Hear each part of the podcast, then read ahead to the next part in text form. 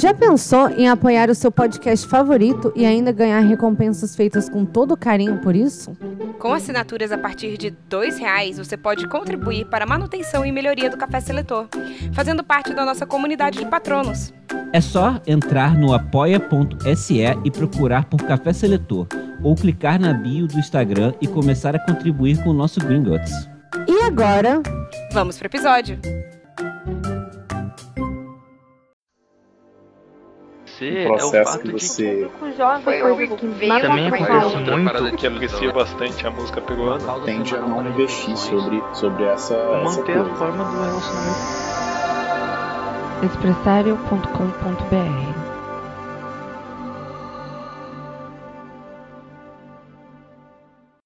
Oi, antes de começar o programa, é, é importante avisar que esse, esse episódio ficou bem pesado e que tem algumas descrições bem gráficas de assassinato, tortura e violência. Então, é isso. Quando eu chamar seus nomes, deem um passo à frente. Eu vou colocar o chapéu seletor em suas cabeças e serão selecionados para suas casas.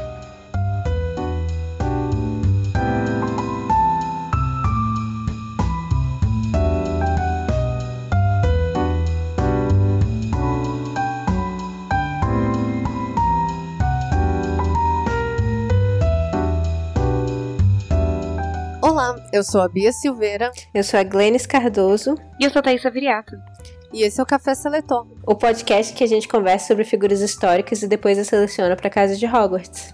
E hoje a figura histórica que a gente escolheu, é, na verdade não a gente escolheu, quem escolheu foi a Glennis. E eu e a Bia ainda não sabemos Sim. quem é. Mas eu suspeito que seja uma escritora. não é. É. Ah, é uma. Ela é viva? Não. Ela é viva. Adoro. Ela é viva. Ela é europeia? Não. Foi? Era? Não, não. Foi. Um, ela é brasileira? Era. Sim, era brasileira. Era brasileira. Ela era artista? Não. Ela era. Política? Hum, não, não. Acabaram as profissões. Só existem monarca política. Ela era uma ativista. Não era ativista. Ela era médica. Não. Professora. Ah. Gente, ela é bem conhecida, mas acho que pelas perguntas talvez seja difícil. Tá, então, não, vou dar vamos uma tirar. dica. É, vai. É porque a, a, a, a Thaís perguntou se ela é monarca, né? Então ela não era monarca, não era da monarquia, mas as pessoas chamavam ela de rainha de uma coisa. Xuxa? Não, a Xuxa tá viva. a Xuxa cantava, né? Ela era é meio artista. É porque eu não considero ela uma artista mesmo. tipo assim. que merda. Mentira, não. É. Rainha de alguma coisa. Ela era chamada de rainha de uma coisa. Bem. Tá, ela viveu no século XX? Sim. Ela viveu no século XX, não tem uma profissão definida, brasileira, rainha de alguma coisa. Era. Caramba, não, minha mente. É, buguei. Ela era do Nordeste. Isso é uma coisa significativa. Não. Ai, ela, é, ela era rainha do cangaço, Maria Bonita. Isso! Uh, uh. Boa, Sabe Thaís. por que eu adivinhei? Porque eu tentei pegar ela pra mim. Mas o Rafa falou que ela já tava pegada. Mentira! verdade. Olha. É verdade. Ah, então foi você, Glennis, que roubou Maria Bonita de mim. Fui eu, não sabia que você ia tentar. Ela. Eu tentei. Nossa, eu até vi o livro dela. Eu ia pegar o livro, comprar o livro dela, mas eu falei, gente, eu, Eu comprei o livro. Eu não eu falei, não vou Da- comprar o livro antes de ver se ela tá liberada, né? Aí eu mandei pro Rafa. Rafa, Maria Bonita tá liberada? Ele, não, tô. Pois é, é, Foi engraçado porque eu escolhi fazer sobre ela e logo depois eu vi que o livro tava pra sair. Tem um tempão já que eu falei pro Rafa, inclusive, ouvintes, é assim que a gente faz pra duas pessoas não estarem pesquisando ao mesmo tempo a mesma pessoa. a gente fala pro os Rafa. ouvintes não sabem disso. E aí eu escolhi ela e eu vi que tava pra sair o livro da Adriana Negreiros, Maria Bonita, Sexo, Violência e Mulheres no Cangaço. E aí eu comprei. Ótimo. Sim. E na real, assim, é, eu gostei bastante do livro, mas é, e a pesquisa toda é muito baseada no livro, inclusive é toda baseada no livro. E, mas acaba que tem pouca coisa sobre a Maria Bonita que a gente sabe. É, é mais o que falam sobre ela e tal. E o, o livro acaba sendo bastante sobre. É, sobre o cangaço como um todo e, como, e também sobre outras mulheres é, cangaceiras. E aí a história dela tá bem ligada com a história do, do, do Lampião, especificamente, né? E aí meio que as histórias vão se confundir, assim. É, mas eu recomendo muito o livro. Comprem, leiam. A gente vai deixar um link no post para vocês é, acharem o livro. E só é, dar todo o crédito para Adriana Negreiros, porque realmente é, o, o, a minha pesquisa foi toda copiada dela. e então é, leiam o livro. E tem muita coisa que eu, que eu deixei de fora, obviamente, da pesquisa, porque, como eu falei, tinha, tinha muita coisa que não era sobre a Maria Bonita, sobre as circunstâncias da época e tal, e intrigas políticas. E aí ia ficar muito longo e eu não queria também que fosse um audiolivro. E, e vocês têm que. É, não vou roubar o trabalho todo da, da Adriana, coitada.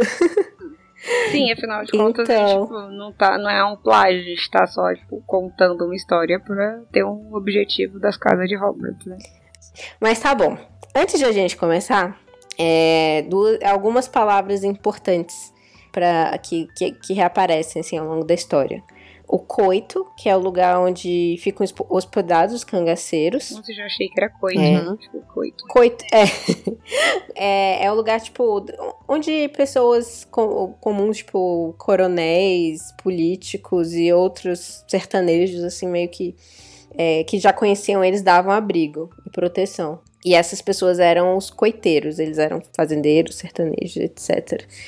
É, os volantes ou macacos eram os policiais. E eu acho que são essas as palavras mais importantes para a gente começar a história. Então, imaginem essa cena. Uma estrada de areia vermelha que chega a uma casa de pau a pique. Em volta da casa tem vários cactos típicos da Caatinga. Na distância, a gente consegue ver a Serra do Umbuzeiro, uma formação rochosa que de longe parece um vulcão. A casa é protegida por uma cerca baixa de madeira e uma placa indica que o lugar é um museu. Trata-se da casa onde Maria Bonita nasceu e cresceu. É, então tem esse museu lá, hoje em dia, que as pessoas podem, podem visitar. É, eu vi vídeos, é bem simples, mas é super interessante, assim. É, é uma casa pequenininha, tem os quadros na, nas paredes, assim, com, com as fotos.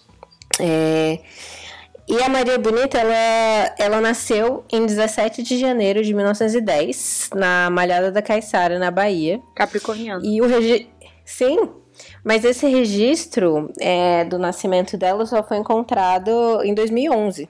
E até então, a gente comemorava o aniversário dela no dia 8 de março, que é o Dia Internacional da Mulher. Olha só. Hum. Sim. É, é interessante isso de ela ser essa essa figura né, que representa as mulheres brasileiras. E sendo uma mulher nordestina, e foi um dos motivos pelos quais eu escolhi e que depois eu fiquei muito. É, eu achei que teve tudo a ver, né? Depois do primeiro turno e de como o Nordeste foi esse. É, foi. Esse farol de resistência, por assim dizer. É, e aí eu achei legal que eu já tinha escolhido ela. É, ela nasceu Maria Gomes de Oliveira Inclusive, ela nunca foi conhecida em vida como Maria Bonita. É, chamavam ela de Maria de Deia, porque o nome da mãe dela era Deia. E o costume na época era que os, os filhos fossem apelidados com o nome de um dos pais. Aí, tipo, se o nome do, do da, da criança era José, tipo, José Zé de Felipe, que é o nome do, do pai da, da Maria, inclusive. A gente tem uma amiga que é, que é assim, tipo, a mãe dela chama Luísa, né? Ana Luísa. É tipo, ela é Ana Luísa. É uma coisa assim, não é? Um... Mas, mas é porque. Mas o nome registrado dela não é Maria de Ideia. Era só como, tipo, ficavam ah, é um apelidados as pessoas. É. Sim, aqui no, é, no interior, é, é, pelo menos aqui no, é, no interior do Rio, tem muito lugar que é assim ainda. Tipo, o Rafa é, lá. Bom, eu não sei. É, aí, aí eu já não sei se isso é real ou se eles falam, tipo, ironicamente. Eles estão só tirando da sua cara porque você não é daí. É, agora que eu começo a falar isso em voz alta, eu, tipo assim, será que eles estão me zoando? Mas é. Mas eles são, tipo assim, o Rafa, ele é Rafa de, de Dulce, na verdade, porque a mãe dele é mais conhecida do que o pai na cidade. Gostei disso. Mentira que chamam ele assim, que louco. É, Não sabe? Que Ou, coisa. sei lá, ou pelo sobrenome, alguma coisa Em assim. Cuiabá as Ah, pessoas são é, mas- povo de é. quem? Tipo, ah, você é povo de quem? Olha. É, tipo, ah, eu sou povo, eu sou povo de. Aí, tipo, pega o chefe da família, assim, ah, eu sou povo de Dulce. Justo. Então, daí ela casou quando ela tinha 15 anos com o primo dela, que era 6 anos mais velho. O nome dele era Miguel da Silva e ele era conhecido como Zé de Neném. É, Olha os e nomes. ele era 6 anos mais velho que ela. E ele adorava umas farras. Então, tipo, ele saía do trabalho, em vez de ir pra casa, ele ia pra festas. E ele adorava dançar, ele era um dan- dançarino bom, assim, pé de valsa. E aí, Olha. ele tinha vários casinhos. Então, isso era motivo para várias brigas do casal. Inclusive, teve uma vez que a Maria encontrou no bolso dele um pente de uma menina de 13 anos, que era considerada tipo uma beldade da cidade. Caramba. Sim. E aí, depois dessas, é, dessas brigas piores, ela, ela saía de casa e ia pra casa dos pais. E Aham. antes, muitas vezes, ela, ela e ele partiam pra briga física. Ele batia nela e tal. Caramba. Sim. E ela ia pra casa dos pais e os pais dela aceitavam, dava briga e tal. Embora o pai dela, o Zé de Felipe, ele achasse normal, assim, homens terem casos extraconjugais. Era normal na época. É. No Ah, Acho que em todos os lugares, Tem famílias, não só no é, tem famílias que acham isso normal até hoje. Sim. Ah. Só o homem trair, a mulher não. Ah, não, mulheres é uma É, lógico. E ele achava assim, ele achava o, o marido da Maria um bom partido, porque ele tinha uma profissão, ele era sapateiro, então é, isso já era alguma coisa, aparentemente, ter um emprego. Só que a mãe da, da, da Maria, é, que chamava Maria Joaquina Conceição de Oliveira, e era chamada por todo mundo de Dona Deia, ela discordava, ela achava que ele era um frouxo. Teve uma vez que, ele, que ela jogou uma, uma a, a Maria de Deia, ela jogou uma, uma cobra morta nos pés do, do Zé de neném e ele pulou longe, assim, ficou morrendo de medo. e aí a, a mãe dela ficou com essa impressão que ele era frouxo, e além disso, é, eles não tinham filhos, eles já estavam juntos há três anos. É, e eles não tinham tido nenhum filho ainda. E nessa época, a virilidade do homem era medida, assim, no sertão. A quantidade de nordestino. filho que tinha, né? Pela quantidade de filho que tinha, justamente. Então, ele era visto não só pela mãe dela, eu acho que por outras pessoas também, como um homem incapaz de satisfazer a mulher. E a Maria, ela tinha uma fama, assim, de, de bela, porque ela tinha pernas grossas e ela era baixinha, assim. E era bem, ela era bem dentro do padrão de beleza do, do sertão nordestino da época. Então, tipo, pernas grossas, coxas, roliças e tal. Eu ia me dar super bem nessa época, nesse lugar.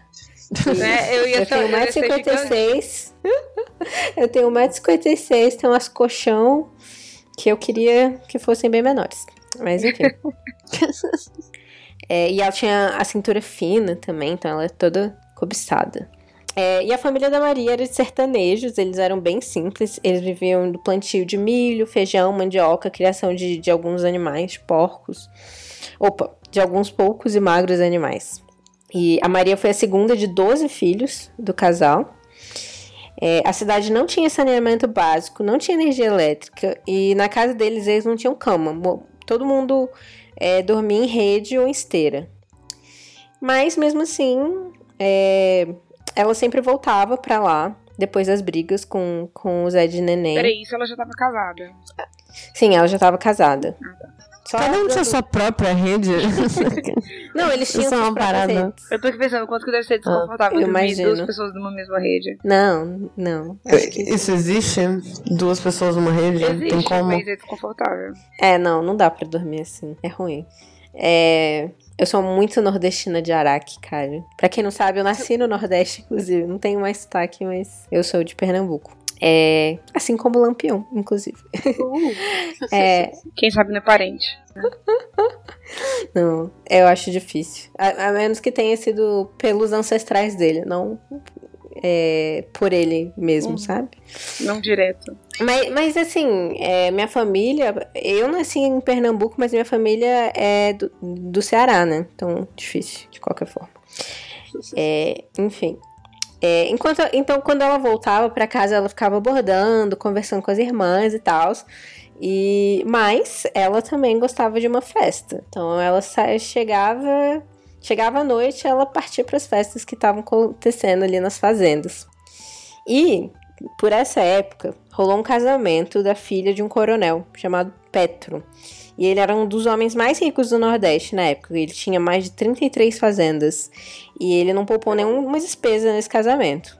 A Maria não, não foi convidada para esse casamento, mas é, foi. É, desculpa. Mas um deputado chamado João Sá e o secretário dele, João de Costa Dória, estavam. Dória? Foram pra fé. Sim, Dória com E, não com I. Ah, tá. Dória. É, e depois da festa, o, o fazendeiro foi acompanhar esse, esse deputado, secretário dele e outra, outras pessoas, inclusive os músicos, é, e outros homens importantes da época a uma cidade vizinha, que, tipo, é, meio que eles tinham que ir para outro lugar para dormir, sabe? Para passar a noite. E aí, no meio dessa, dessa viagem, eles pararam em outro, outra fazenda e decidiram passar a noite lá, porque já estava tarde. E nisso, como eles estavam com os músicos, eles falaram: não, então vamos começar uma festa de no... outra festa.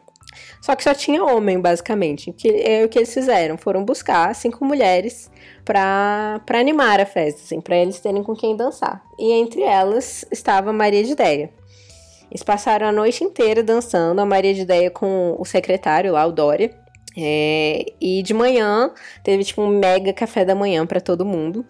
E o Dória é, pagou uma quantia em dinheiro para as cinco meninas que tinham ido lá para tipo um agradecimento assim por elas terem entretido eles. E isso dava mais margem para fofoca de é. que a Maria, assim como o, o neném, o marido dela, ele também não, ela não era super fiel não, assim, diziam as mais línguas. O que é muito louco assim, porque é, na época, o feminismo assim, já existia, obviamente, estava até chegando nas cidades grandes e tal, mas era muito, tava muito, muito longe de ser uma, algo que, que fosse discutido no interior do Nordeste. Então, o fato de ela ser uma mulher é, que prezava pela sua liberdade, que não era submissa, é, que não que não devotava nenhum tipo de obediência ao marido, isso era bem transgressor da parte dela. Agora tem uma história interessante para contar, porque a, a Adriana Negreiros ela escreve um pouco sobre o panorama assim do, dos, dos direitos das mulheres dessa época, né? Ela fala um pouquinho sobre, sobre isso, sobre como estavam chegando as discussões do feminismo e como ainda não era uma realidade no sertão. É, mas, ao mesmo tempo, é, o, o, Nordeste foi muito pioneiro em relação aos direitos das mulheres, porque em 1928 o Rio Grande do Norte foi o primeiro estado brasileiro a determinar é, que, abre aspas, poderão votar e ser votados sem distinção dos sexos todos os cidadãos que reunirem as condições exigidas por essa lei. E foi por conta dessa lei que a Celina Guimarães Viana, de Mossoró, pode ser a primeira mulher brasileira a se alistar para uma votação, junto com outras 14 eleitoras. Acabou que os votos delas foram descartados quando chegaram ao Senado, porque a legislação federal ainda não previa né, o voto feminino. É, mas mesmo assim, em 28, se, é, elegeram a primeira mulher prefeita da América Latina, Luísa Alzira Soriano, na cidade de Lages, do Rio Grande do Norte deu no New York Times. Mas então, era, isso era meio que rotineiro deles, quase, da neném da, da Maria de Ideia. Eles brigavam, aí ela ia para casa dos pais e ele deixava elas lá um tempo para se acalmar e depois ia buscar. E tudo ficava bem por um tempo, aí ele voltava a fazer alguma merda e aí ela se danava para casa dos pais dela de novo. E em 1928, todo jornal que saía no Brasil já estava falando do autoproclamado governador do sertão, o monarca selvagem da Caatinga, Virgulino Ferreira da Silva, conhecido como Lampião, o rei do cangaço. E a Maria já estava conversando com a mãe dela sobre, tipo, será que esse cara vai passar aqui? Será que a gente vai conhecer ele?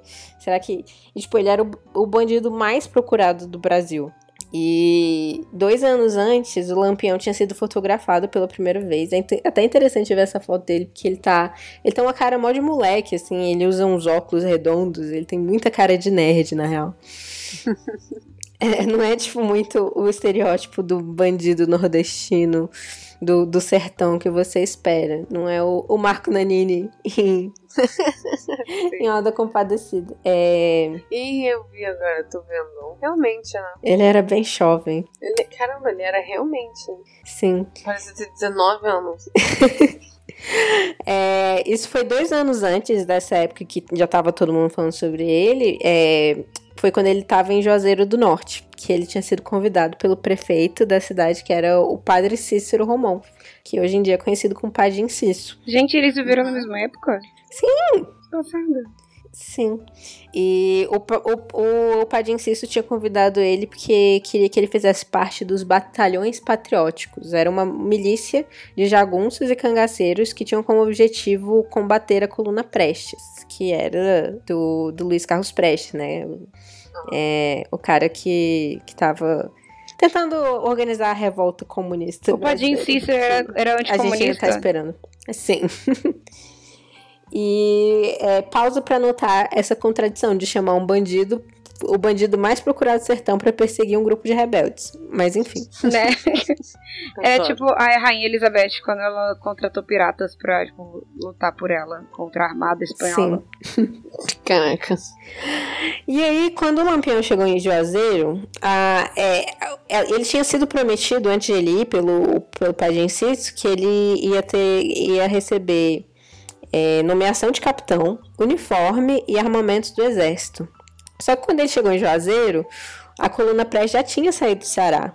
E mesmo assim, uhum. ele, ele virou pro, pro Padinho e falou: Eu sou um homem de palavra, seja você um homem de palavra também. Rolava, tipo, um código ético importante, assim, para ele, sabe?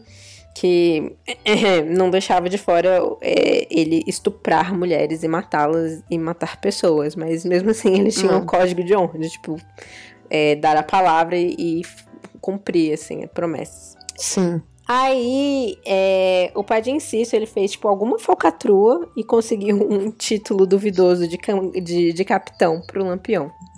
Então, hum. a partir dele começou a se chamar, a se autodeclamar capitão é, ele fazia todo mundo chamar ele de capitão também, quando se referem a ele. Ele, ele também era, tipo, ele era uma pessoa bem carismática, assim, ele sabia ser estrategista com, com a figura dele. Então, ele deu essa entrevista, que foi quando tiraram a foto dele, e ele contou a história de como ele entrou pro, pro cangaço. E uhum. ele falou que o, o, os pais dele foram, foram mortos amando de uma família é, importante da cidade onde eles moravam, e foi por isso que ele entrou no cangaço. Mas a verdade não é exatamente essa. Ele já tinha entrado para o mundo do crime, e foi justamente porque estavam procurando ele que a polícia é, acabou matando o pai dele nesse, nessa história. Olha. Mas a verdade é que realmente antes disso ele não era cangaceiro ainda. Então só mas assim, ele já estava criando essa, essa figura, né? Desse. Esse, essa figura meio mítica, assim. Então, ele, ele despertava um fascínio do público, que é, tipo, é, por ele ser esse, essa, esse homem que não morria, né? Que tava todo mundo atrás dele, ninguém conseguia encontrar, ninguém conseguia capturá-lo. Diziam que ele que não conseguia, que ele era impossível de matar. E ao mesmo tempo, ele era um criminoso, tipo, bruto, assim. Ele fez umas coisas bem é, violentas e o livro inclusive é cheio de desses relatos assim de, das torturas, dos assassinatos e tal. Eu deixei bastante coisa de fora porque não dá tempo de falar de tudo. É, mas muita gente achou que ele conseguia ficar tanto tempo tocando terror no sertão porque ele tinha parte com o diabo. Mas na real, não era com o diabo que ele tinha parte, ele tinha proteção de político, coronel, fazendeiro. Padim Ciso. Tipo, é, o Padim Ciso. Era bem ao contrário do que o diabo, né? É, aí, em 1927, ele recebeu a primeira baixa do bando. E aí, meio que isso acabou com a moral do grupo. Eles eram 75 e foram para cinco homens. É, assim, teve algumas mortes, mas a maioria foi, foi, é, foi desertando mesmo. Então. E ele estava sendo perseguido pela polícia do Ceará, do Rio Grande do Norte, da Paraíba, do Pernambuco e de Alagoas. E aí ele decidiu ir para Bahia por conta disso, para começar vida nova. Aí ele cruzou, né, o, o, velho Chico, que é como eles chamam o Rio São Francisco, com os outros quatro cabras com ele, né? E é, logo quando eles chegaram no interior da Bahia, causou um pânico, né, onde eles passavam. Tinha. É, os cangaceiros tinham uma péssima fama, obviamente. Tinha até, na época, um outro cangaceiro, o Curisco. Vocês já ouviram falar dele? O cangaceiro que eu já ouvi falar foi o. Lampião. Lampião e o do Alto da Compadecida. É, sim. Não, tinha o Corisco também. É, o Corisco, inclusive, é, ele vai entrar na história do, do Lampião, depois ele entra pro bando. Na verdade, ele já era do bando antes de, do, é, do, do Lampião ir pra Bahia, e ele sai um tempo e depois ele volta. É, mas ele tem uma história interessante porque a, a esposa dele, né, é a Dada, o, o, começo da história deles é muito absurdo, assim. Ele tinha 20 anos e ela tinha 12. E ela, ele raptou ela, a estuprou violentamente e, e ela ficou tão mal com, com, com esse estupro, porque, tipo, ela sangrou e tal, ela teve infecção. E aí ela ficou com febre, quase morreu nessa história. E aí o Curisco deixou ela com uma tia dele para cuidar dela, que depois ele vinha buscá-la. Uhum. E as, as mulheres que começavam a ficar com, com os cangaceiros, querendo ou não, é, a família delas era vista como, como coiteiros, como tipo protetores de, de cangaceiros. E aí, como a família dela era de sertanejos muito pobres, é, a, a, família começou a ser perseguida pelo, pela, pela polícia.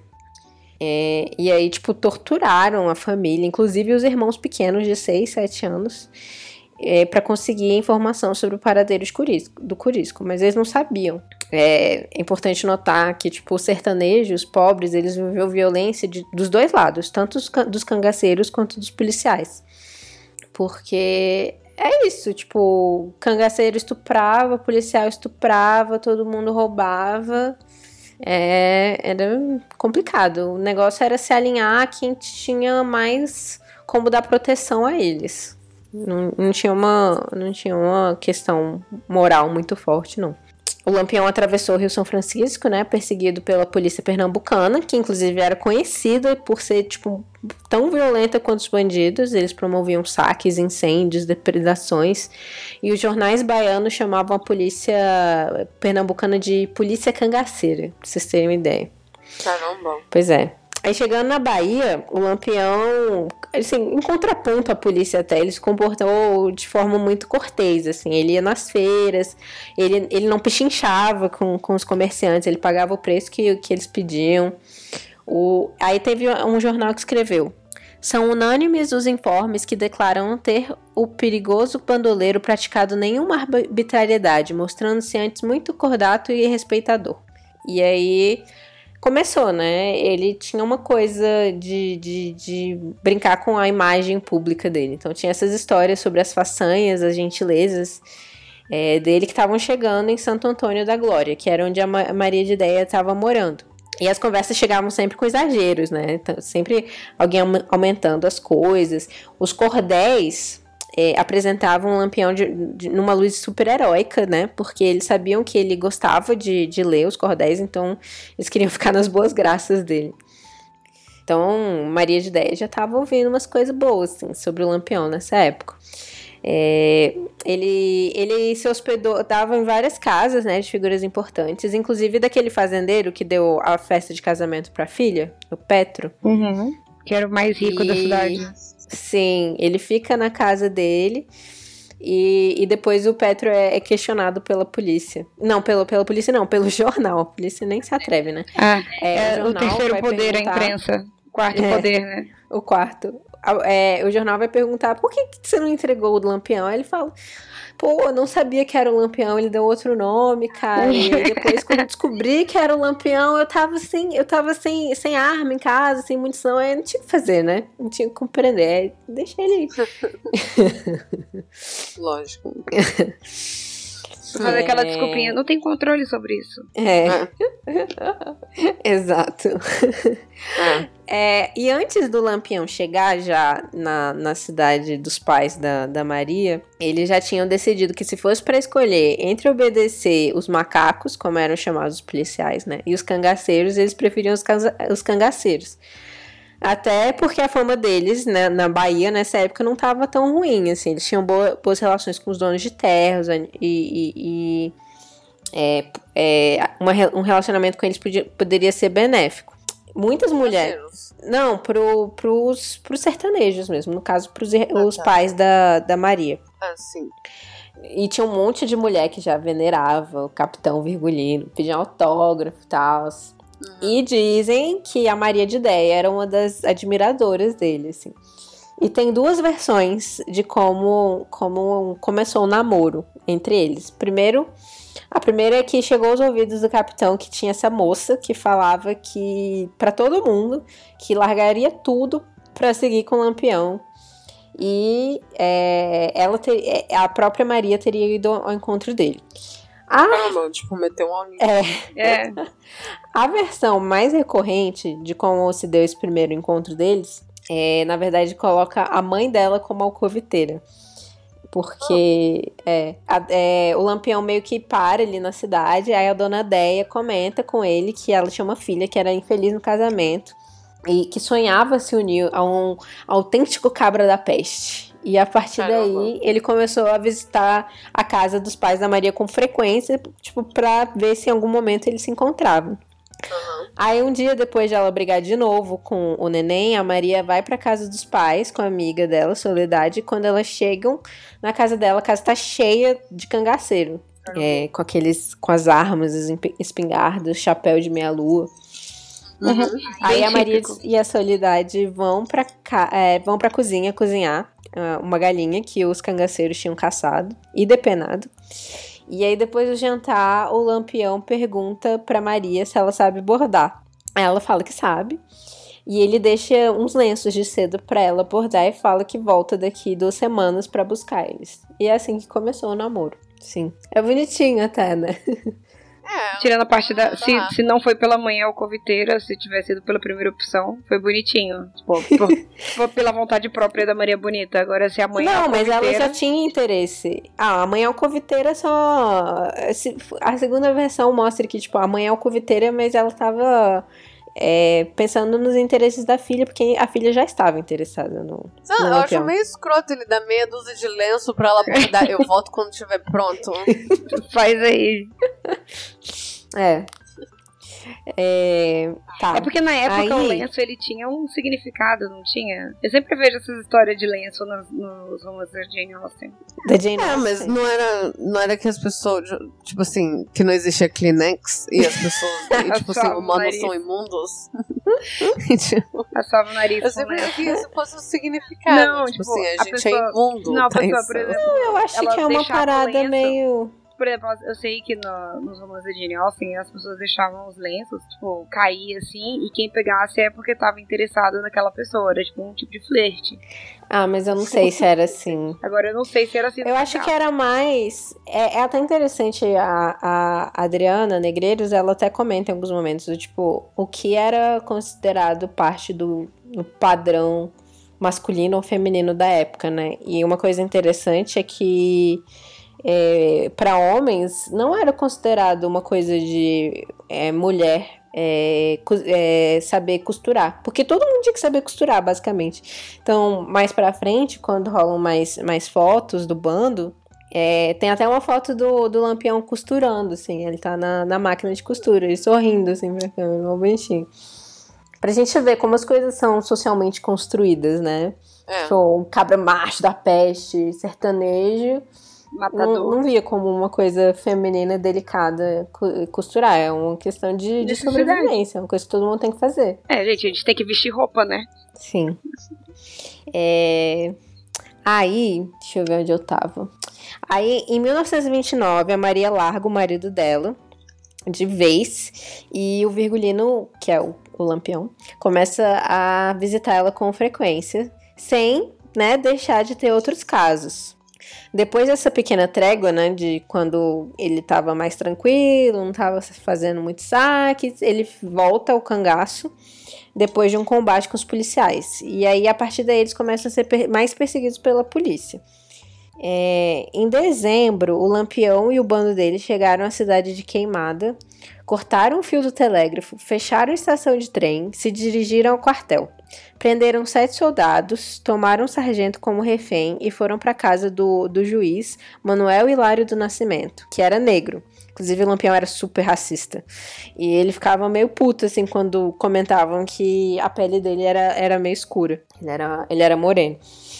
É, mas aí ele viu, né, o, o, juiz negro destilou o racismo vendo ele, depois guardou as, as armas e os cartuchos que eles trouxeram no quartel e pediu uma lista pro cara com os nomes dos homens mais ricos da cidade. Aí eles foram de porta em porta, arrecadando 22 contos de réis, que hoje em dia, é, pelas contas que eu fiz, pelo, pelos valores que eu encontrei na internet, seriam quase 3 milhões de reais uma grana. É, aí depois disso, eles começaram a soltar os soldados um a um.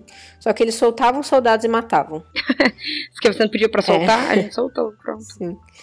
O primeiro cangaceiro que, que matou um dos soldados foi Antônio dos Santos, que ele ficou conhecido depois como Volta Seca, se eu não me engano. Não tá aqui anotado.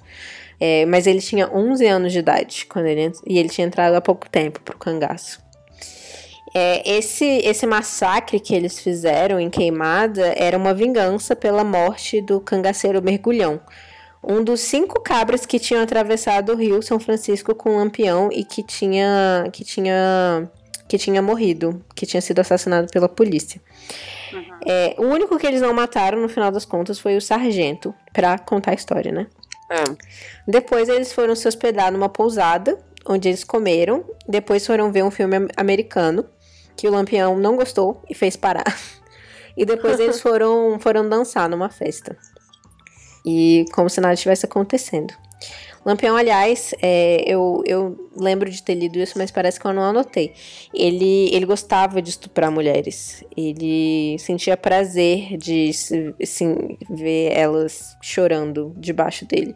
Mas tem outra parte do livro que, que, é, que a Adriana fala que ele não gostava que as pessoas chamassem aquilo de estupro. Então, tipo, ah, lógico, né? O opressor é, não gosta de saber que ele tá oprimindo alguém. Sim, ele via aquilo como, tipo, quanto mais a mulher se mostrava difícil, mais ele gostava. Mais excitava ele. Ele via como uma resistência, assim, que ele tinha que. Gente, que eu tô superar. odiando tanto o Lampião, eu queria dar na cara dele. Ele é péssimo, mas a polícia também é péssima. Eu fico, tipo, como lidar?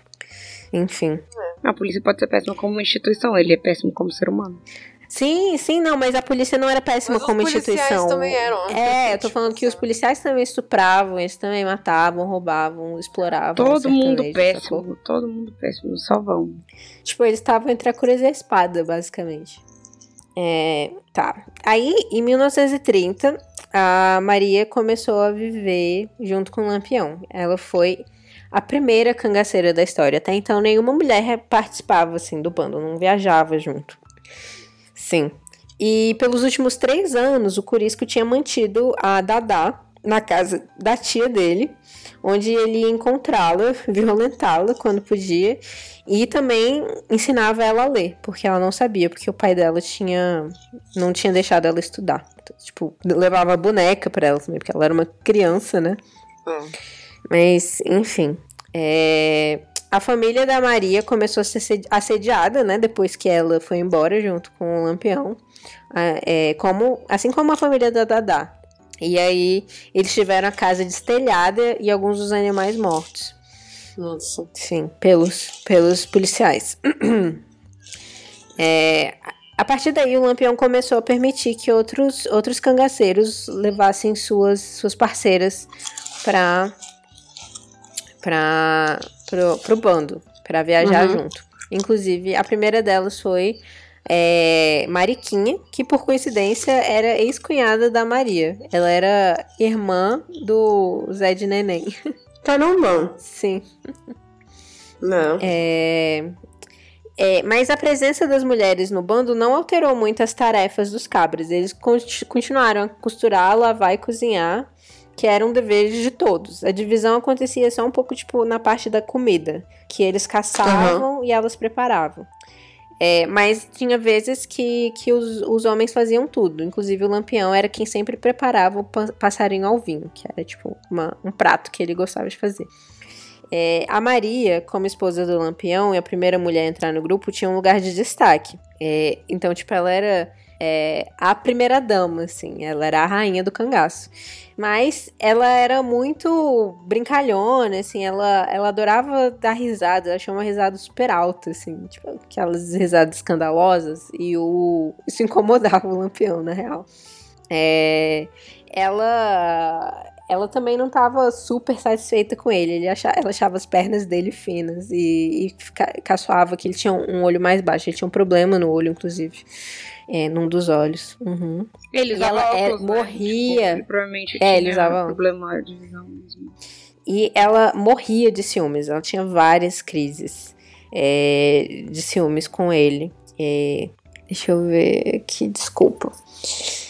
Ah, é, aí aqui fala, é, eu anotei sim aquela parte de que ele gostava de quando eu, ele gostava de ouvir mulheres chorando enquanto ele as violentava.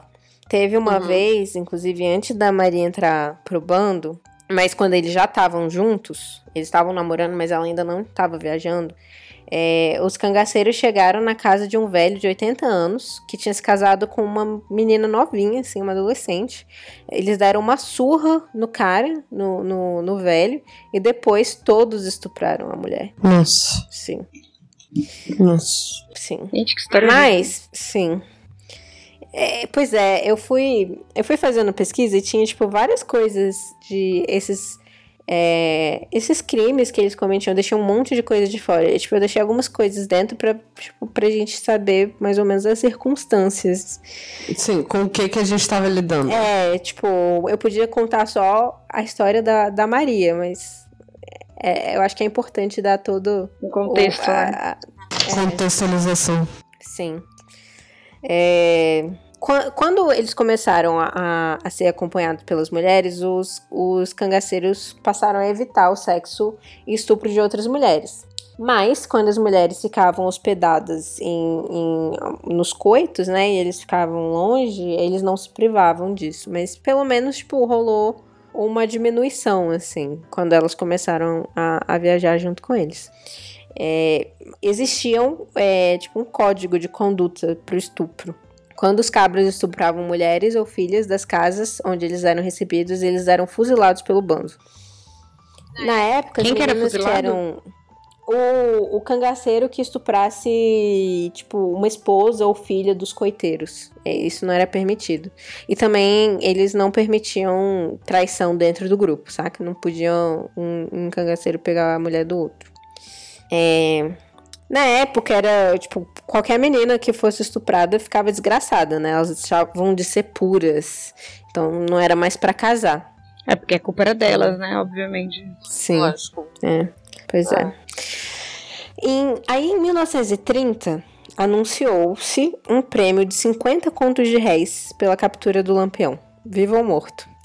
Vocês lembram que 22 era contos de réis, era tipo 3 milhões 3 de reais. Milhões. Então, façam as contas aí, mais de 100. É, você sabe que a gente não sabe fazer muito bem contas, mas é, dá pra é, ter uma noção. Somos humanas.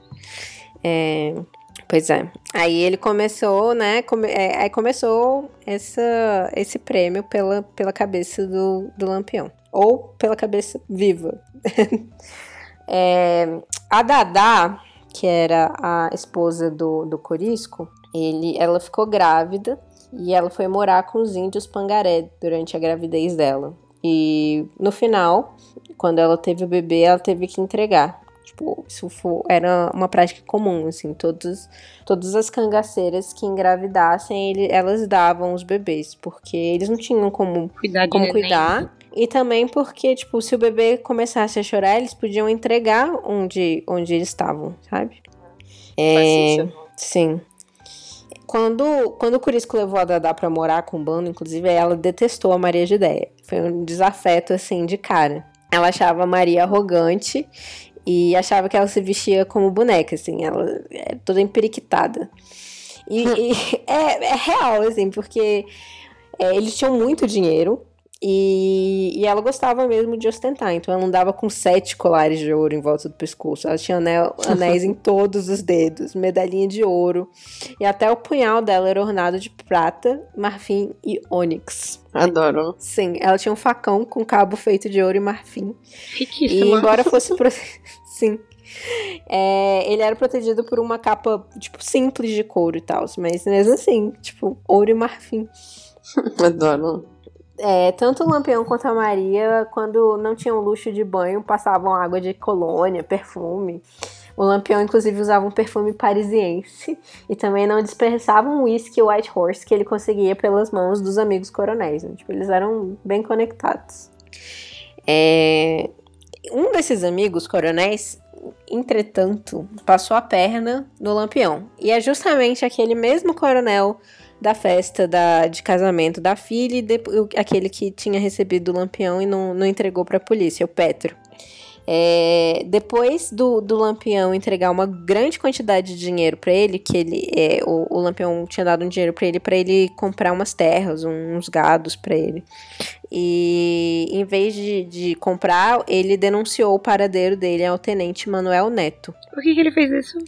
Provavelmente para ficar com dinheiro, sei lá. Porque porque assim, ele, ele, se ele tava algum interesse, ele tava alguma coisa ele tava ganhando com essa coisa aí do Lampião. Provavelmente o Lampião tava começando a decair, né? Se o cara denunciou ele, eles não eram mais mais amigos. Eu não anotei tantos detalhes dessa dessa questão porque é, tinha muitas coisas ainda. Sim, basicamente, tipo, rolou uma intriga aí e um entregou o outro. E aí, esse. O, o, o, tenente Manuel Neto, né, começou a ir atrás do Lampião, mas o Lampião descobriu antes que ele pudesse ser capturado e começou a saquear as fazendas do coronel Petro, declarando guerra ao fazendeiro. Ele fez chacina a partir daí. Não vou entrar em detalhes dessa vez, porque já falei de algumas coisas bem escrotas.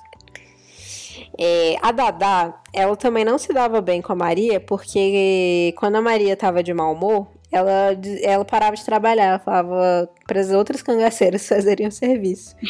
E Caramba. Nossa, eu ia odiar ela. Adoro. E a Dada, ela era super trabalhadora, ela super mão na massa, saca? E a, uhum. e a Maria ficava zoando ela por conta disso.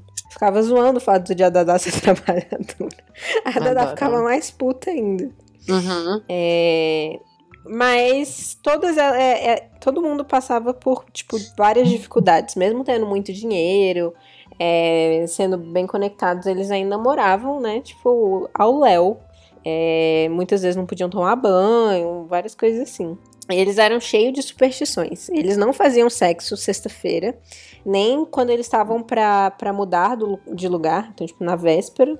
E eles também só senti, se sentiam à vontade quando eles tinham certeza que eles não iam ser pegos por policiais. Então, tipo, o sexo acabava sendo uma raridade, assim né? Tipo, ter que é, regular é, não, o negócio. E porque ele também não sentia muita falta porque ele tava é, estuprando é. milhares de mulheres. Agora, Maria Bonita. Não, não eu acho que, que. Não, eu acho que, tipo. tanto estupro quanto sexo estavam nessa, nessas mesmas categorias. Eles não faziam sextas-feiras e, tipo. Ah, tá. Era tipo. Não é super comum. Ah, sim. Não. É, eu tô tentando é, demonstrar o horror deles, mas também não preciso. É, talvez eu esteja, esteja, exagerando na frequência. Tipo, não era tão frequente assim. Porque não era três vezes ao dia. Então. Não, não. É, era raro. Era raro. É não, não era raro. É, é, o suficiente. Uma vez eu, é, eu falei isso, tipo, uma vez já é suficiente. É...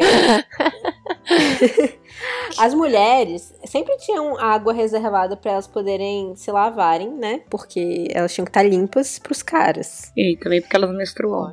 Não, porque elas tinham que estar limpas pros caras. Basicamente, era por isso. É, eles já não, não se importavam tanto com higiene, o que colocava a, as parceiras deles em risco de doenças venéreas. Tipo, eles basicamente não lavavam pinto. E tinham orgulho Lógico. disso. Porque, tipo, passar. DST para as pessoas era sinal de virilidade. Que é basicamente o que acontece em 2018. É, e, tipo, apesar dos desconfortos causados, tipo, por gonorreia, eles ficavam orgulhosos, assim, de terem doenças venéreas. Quer dizer que eles estavam transando pra caralho. Ai, ai, enfim. É, aí eles tinham, tipo, vários procedimentos supersticiosos para tratar da a gonorreia e outra, outras doenças. Tipo, ficar de cócoras em cima da. da é, em cima da fogueira, beber umas paradas nojentas lá, enfim. Apesar da violência que a maioria das mulheres do grupo sofriam na mão dos parceiros, a Maria era tratada de forma carinhosa, assim, pelo, pelo lampião. É, tipo, ela tinha altas crises de ciúme, ela partia para cima dele, era, ela era meio violenta, assim, e ele só ria dela. Ele tratava tudo com, com bom humor. Mas mesmo tratando bem, todas as mulheres dos cangaceiros eram vistas como propriedade. Sabe? Tipo, bem claro, assim, meio que quando um cangaceiro morria e a mulher ficava, logo aparecia outro cangaceiro, assim, tipo, pra ser o dono dela, sabe? Bem escroto. É, em 1930, o Vargas, o presidente Getúlio Vargas, chegou ao poder. E aí os cangaceiros tiveram um pouco mais de sossego, porque o novo presidente estava ocupado censurando a imprensa e lutando contra a ameaça comunista. Então, tipo, eles tinham outras coisas para fazer, então deixaram lá os cangaceiros tacando terror. Sim. É, o Vargas delegou ao major Juarez Távora a tarefa de lidar com os cangaceiros e uma das medidas foi o desarmamento da população, porque eles diziam que os cangaceiros estavam conseguindo as armas e a munição do, da população. Na real, eles estavam conseguindo de vários lugares, da população também, mas dos policiais e, e, enfim, de vários lugares. É, também houve a delegação do capitão Carlos Chevalier para uma expedição ao sertão. E aí esse cara, ele ficou falando, não, vou levar tantos homens, a gente vai lá atrás, isso aqui, falou, falou, nunca foi. O Lampião tava se sentindo tão à vontade que ele saiu com a Maria de Ideia em lua de mel. Eles se, se hospedaram em fazendas de amigos, ficaram jogando cartas. A Maria, inclusive, era muito boa em 21. Ela ficava muito pé da vida quando ela perdia. É, eles ficaram bebendo uísque e tal. A Maria era festejada pela Sinhás e por onde ela e Lampião passavam sempre tinha, sempre tinha festa. É, o rei do cangaço às vezes cantava, tocava sanfona e a Maria tocava bandolim. Bonitinhos. Sim, sim. Eles paravam de tocar quando Vênus aparecia no céu, a estrela d'alva. Eles acreditavam na história que a Dalva, é, a estrela d'alva tinha sido nomeada por conta de uma moça chamada Dalva também, que uhum. teria da, é, que teria que estaria perdida e que não podia ouvir música. Então, tipo, quando o Vênus aparecia, eles paravam de tocar. E meio-dia também, ele, todo mundo ficava em silêncio e se afastava pro, pro o capitão, o lampião, é, ter um momento para orar. Então eles tinham esses momentos, assim, íntimos de sossego e tal. Mas o trabalho deles continuava super violento, né? É, na, na cidade de Uauá, eles mataram um agricultor chamado José Félix e fizeram sua esposa se despir e montar um cavalo do bando depois de du e depois de duas léguas eles abandonaram ela a pé e ela teve que voltar para casa nua.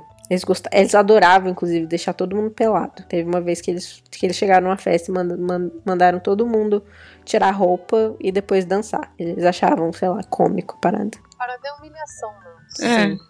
É poder. É tipo, você está numa posição de poder e, e poder obrigar outras pessoas a fazer o que elas não querem. É exatamente isso que ele sentia com o estupro. Então, quando os homens iam combater e saquear, geralmente as mulheres não iam juntas. Elas ficavam nos coitos. É, elas não participavam da linha de frente dos cangaceiros, mas andavam armadas. Só que, tipo, era só para meio que proteção, sabe? Elas não, não, não, participavam mesmo. E tinham algumas que nem, que nem tinham armas de verdade, tinham umas armas de brinquedo, assim. É. Com exceção da Dada, que, que começou a gostar de revólveres e no futuro ela ia até manusear fuzis. Mas a maioria das mulheres não atirava. É, a, acabou que, que, a fama das cangaceiras foi outra, né? Ficou aquela fama de que elas participavam, que elas eram. Tem, rola esse mito de que, que existia igualdade de gêneros no cangaço, mas isso é, não é real. O que é cômico, não é quase. Sim. E muito desses, de, dessa fama, desses boatos, vieram por conta do Volta Seca, aquele cangaceiro de 11 anos que eu tinha comentado. Uhum. Ele foi preso e ele era muito mentiroso. Então, ele contou várias histórias. Inclusive isso, de que as mulheres eram participantes ativas, tanto quanto os homens e tal. E aí ficou essa fama. É, nessa época, a Maria engravidou. Tararam. Então, e ela teve que dar a criança. É, eventualmente ela vai ter que dar a criança, mas a gente ainda não chegou dessa parte. No começo de 1932, é, não foi tão tranquilo para o cangaço. A polícia percebeu, é, recebeu mais investimento e, e o Lampião começou a sentir que os volantes estavam se aproximando dele. Isso fez com que as cangaceiras passassem um tempo escondidas numa fazenda no Sergipe chamada Man Maranduba. Lampião e parte do bando foi cangaçar em outra cidade perto dali e depois perno pernoitaram na, na fazenda Queimadas, onde morava Piduca Alexandre, que era o irmão de duas pessoas ligadas a Maria de Déia e Lampião. Primeiro, o, era o irmão João Maria de Carvalho, que era um comerciante que, segundo as más línguas, tinha tido um caso com a Maria. É, e mesmo agora, tipo, quando ela tava com os cangaceiros, ela ainda mantinha uma, um relacionamento com ele não, não amoroso, de comércio. Toda vez que ela precisava de alpercatas novas, ela mandava pedir para ele. E o outro irmão do Piduca Alexandre era o tenente Liberato de Carvalho, que era um dos chefes dos volantes que estavam no encalço dos cangaceiros. Família bem conectada por. tipo. É, e tipo, com, com ações muito diferentes. Um é um comerciante que vende coisas para os cangaceiros e outro é um policial que tá perseguindo eles. Mas enfim. É, dias antes, se espalhou a informação de que ele tinha recebido ordens para matar o pai da Maria, o Zé de Felipe. Mas chegando na casa é, deles em Malhada da Caiçara, eles encontraram a residência vazia.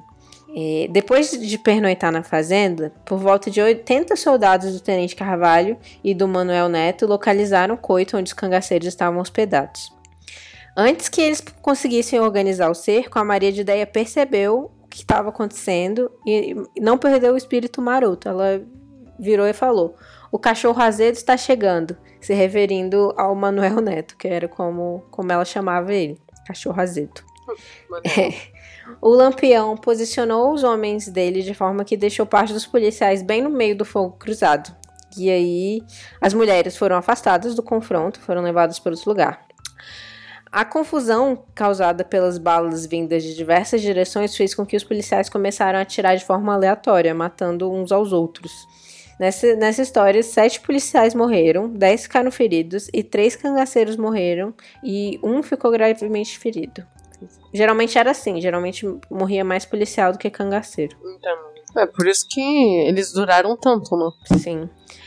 É, além da Maria, a Dadá, a Durvinha e a Otília também estavam grávidas nessa época. A primeira a nascer foi a filha da Dadá, ela morreu pouco tempo depois do parto, a, a neném, e depois mais duas meninas nasceram e elas foram separadas das mães e mandadas para viver com parentes. A filha da, da Maria nasceu dia 13 de setembro é, de 1932 e ficou, foi chamada de Expedita. A menina foi separada da mãe e levada para viver com um casal de vaqueiros que acabaram de ter um neném também. Geralmente eles faziam isso, mandavam para um casal que tinha acabado de ter um neném e criavam as crianças como, como gêmeas.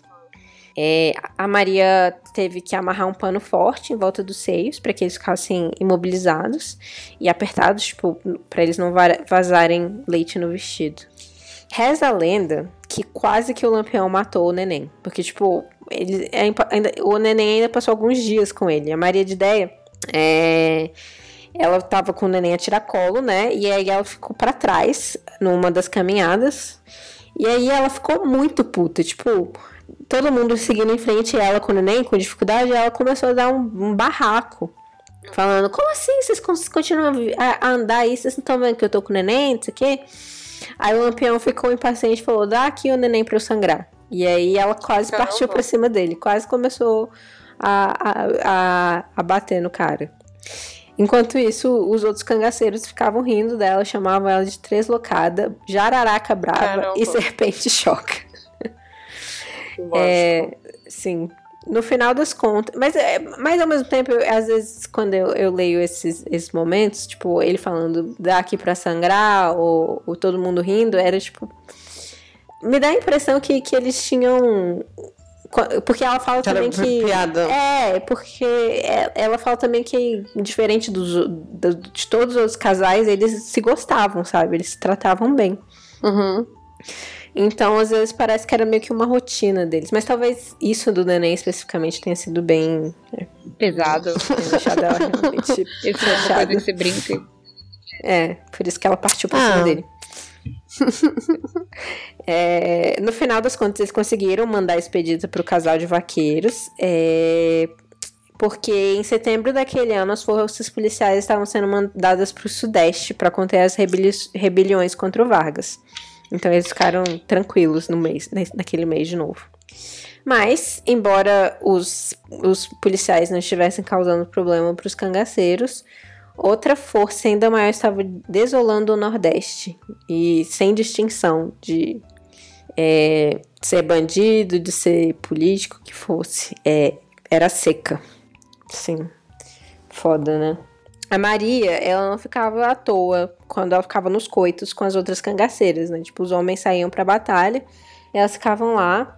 Mas ela sempre pedia para as donas de casa onde elas se hospedavam para ir à feira, se informarem sobre as operações policiais, para passar a informação para ela, para ela poder passar pros, pros, canga pros outros cangaceiros. Então ela era meio que uma espiã, assim. Ela era parte da inteligência da parada. E ela também agenciava novos homens para o bando do Lampião. É, além disso, o, o, Lampião ele nunca se compadecia dos homens, né? Tipo, que imploravam pelas vidas deles. sempre, todo mundo sempre falava: "Ah, eu tenho filho, tenho uma família para criar". Mesmo quando ele se compadecia, ele matava eles mesmo assim, para não, não, espalhar que ele era que ele era mole, que ele fraquejava, ah. sim. E a única pessoa que era capaz de interferir em favor das vítimas era a Maria de Ideia. Mas isso acontecia pouco, assim. Ela fazia, quando ela. É, era mais comum que ela ajudasse na tortura, inclusive. Teve, hum. ela gostava de arrancar os brincos das mulheres é, à força, então rasgava as orelhas delas, assim. Mesmo assim, tem algumas histórias de como a Maria acalmou o marido e impediu morte sem sentido. Tipo, quando. Tinha vezes que ela, que ela simplesmente achava, ah, não faz sentido matar essa pessoa. Tipo, calma. E ela também se, a, se afeiçoava a jovens, é, lhes dava de comer, protegia, e ela gostava muito de bicho. Ela paparicava os animais todos do bando. Os cachorros dos cangaceiros eram tão bem cuidados que quando os policiais vinham vira-latas bonitos com coleiras, eles tinham certeza que tinha um cangaceiro por perto. Aqueles cachorro gordo, bem tratado, com os pelos brilhando. É, só pode ser bandido. É, inclusive, eles davam nome pro, pros bichos de, de nome de policial. Os policiais ficavam atrás deles colocavam os nomes dos cachorros. É, tinha também é, uma mala com dinheiro e joias que a Maria e o Lampião deixaram sobre o cuidado dos pais dela. Eles estavam certos que estariam seguros, né, com, com pessoas que eles confiavam, mas é, o, o, o pai e o irmão da Maria, o Zé de Ideia, ofereceram mostrar as malas para o sargento José Muti. Acabou que o Muti não ficou tão interessado pelo conteúdo das, ma das malas, ele estava mais interessado em pegar o, o, lampião. Então ele, tipo, que agora o prêmio já estava em 100 contos de réis pela cabeça do, do dele. É, então ele é, armou uma emboscada, né? Ele, ele perguntou pro, pros irmão, pro irmão e pro pai quando que, quando que eles iam voltar é, pra pegar a mala, né? Ou colocar mais coisas na mala. Só que Dona de Ideia avisou o Lampião e ele escapou de novo. E a, a Maria nunca ficou sabendo da traição do irmão dela e do, e do pai. Mas eu imagino que ela ficaria, nossa, putíssima. É, em 1933, tanto o Lampião quanto a Maria estavam já um pouco cansados da, da vida do cangaço. Tipo, desde o nascimento da Expedita, Maria tentava passar o máximo de tempo em Sergipe, que era onde a filha dela morava, então ela podia visitar. E nessa época, a presença de mulheres no cangaço já não era mais considerada uma coisa anômala. Tipo, antes era aquela coisa excêntrica e todo mundo ficava meio sem saber como agir. Nessa época, ele, os policiais já viam as cangaceiras como inimigas. E ah, então come, eles começaram, as, as, as mulheres do cangaço começaram a morrer também, sabe? Nessa época. Então, tipo, tanto é, a, a, a valentia a liderança da Dadá, que ela começar, começou a assumir um pouco o lugar do Corisco, porque ele vivia bêbado. E toda vez, como o Corisco era tipo um dos, um dos cangaceiros mais importantes, ele tinha homens que ficavam sob ele, tipo, tinham sob comandos, assim, subcomandos. Uhum. E o Corisco era um dos, um, dos, um dos líderes. E aí, quando ele tava bêbado, a Dadá ficava no lugar dele, basicamente. É, e a Maria de Ideia, todo mundo sabia que era muito influente sobre o, sobre o, o, o Lampião. Tipo, e isso começou a ter uma fama forte, assim. É... Ah, mas assim, mas, mas era tipo assim, uma parada meio que é tipo assim, mistificada ou não, assim?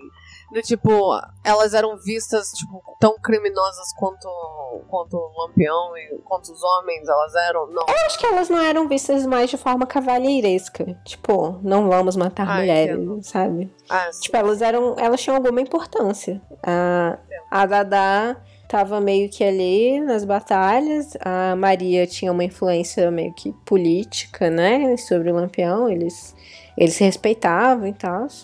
Mas eu acho que, que as outras não tinham tanto. Não tinham tanta participação e também não tinham tanta influência. Tem várias pequenas histórias, inclusive, ao longo do livro. É, de tipo das relações dos, dos cangaceiros com as mulheres, as traições, as mortes, tal, é bem interessante.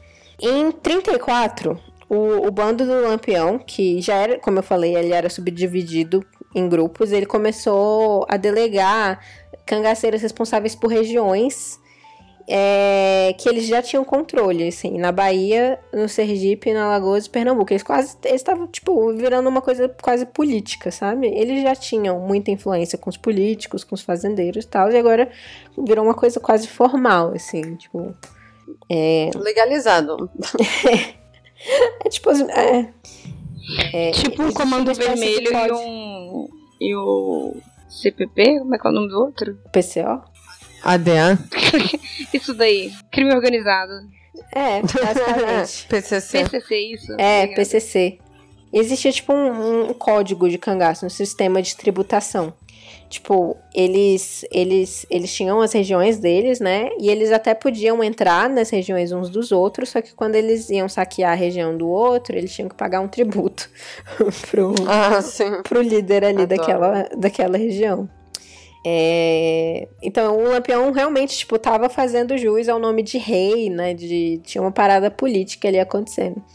Uhum. O pai da Maria de Ideia já estava aconselhando, aconselhando o Lampião que ele mudasse de vida, ele e a Maria tinham dinheiro suficiente, eles podiam ir embora e começar uma vida nova, assim. Tipo, eles claramente podiam fazer isso.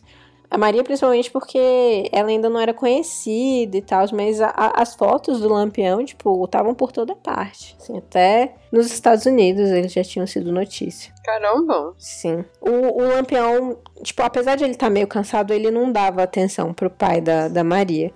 É, apesar das dificuldades do cangaço, o que ele fazia para aliviar as dificuldades, a, a, vida dura era, era festas com os outros cangaceiros quando eles se encontravam nos coitos.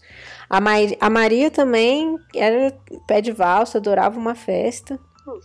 Teve uma vez que ela conven convenceu todo mundo a uma festa na cidade. Quando eles chegaram, todo mundo da festa, tipo, ficou em silêncio.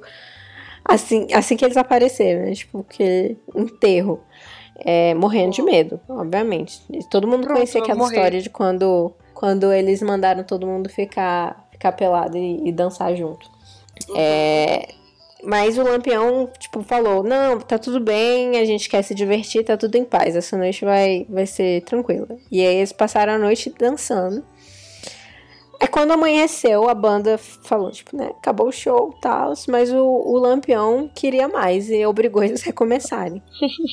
Caraca. a, a festa Sim. só acaba quando eu decido. Exato. É. Só que no final da festa, um dos cangaceiros começou a fazer graça do, de um dos jovens da banda. Ele interpretava o boi. Então o cara falou: Não, esse cara tá muito magro pra ser boi. E só tem um jeito de resolver isso. Aí ele foi lá, baixou os caras do cara e cortou os testículos dele. Nossa. O quê? Sim. A Maria de Ideia ficou puta, ela ficou chateada e passou o resto da noite amuada, assim. Ela ficava puta quando aconteciam coisas meio que desnecessárias e que estragavam a diversão. É, tipo, sabe?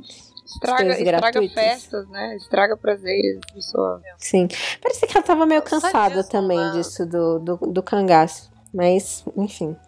É, tinha gente que que caçavam os cangaceiros com bastante afinco. Mesmo que tivesse mais tranquilo, nessa época ainda tinham alguns, né? Que, que não largavam o osso. Um deles era o tenente Zé Rufino, que capturou uma das mulheres do bando, a Otília. Na cadeia, a Otília deu entrevistas e ela falou da Maria de Ideia, que ela chamava de Bazé. Parece que esse era um dos nomes dentro do grupo, entre os mais íntimos da, da Maria de Ideia. É uma moça boa e de bom coração, morena clara, cabelo castanho, estatura média. Bazé é muito bonita. Mas era também ciumenta, cheia de vontades e brigava com o marido quando ele não seguia seus conselhos. Então, isso é um dos, dos relatos assim que a gente tem sobre, sobre a personalidade dela e a aparência. Pra escolher uma Sim. casa. Sim. Esse, nossa, essa é uma das que eu tenho. Tipo, eu já tenho uma casa há muito tempo. Pra... Sim, eu, tô, eu tô, super. Assim, eu também. Acho que não vai ter muita Sim. discussão. Não. pois é. é. Em 20 de julho de 1935, Lampião e seu bando foi ao povoado de Catimbau, no interior. No dia anterior, eles tinham mandado avisar que se não lhe enviassem dinheiro, eles teriam que ir lá buscar. E agora cumpriam a promessa. Só que como eles tinham avisado que eles iam aparecer, os moradores abandonaram as casas e ficaram quatro homens para recepcionar os cangaceiros. E assim que eles chegaram, começaram a atirar no bando. E a Maria de Ideia foi baleada nas costas.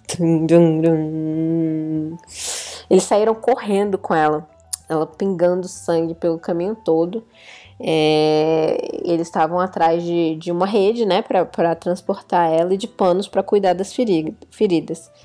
E eles conseguiram isso tudo, também conseguiram quatro sertanejos para carregar a Maria até Riacho do Saco, onde ela seria cuidada. Como a Maria parece que tipo, ela era uma pessoa super enérgica e forte, então com pouco, poucos dias ela já estava bem o suficiente para seguir viagem. Assim. E nesse mesmo ano, o, o governo do Getúlio Vargas estava combatendo ainda né, a revolta comunista organizada pelo Luiz Carlos Prestes.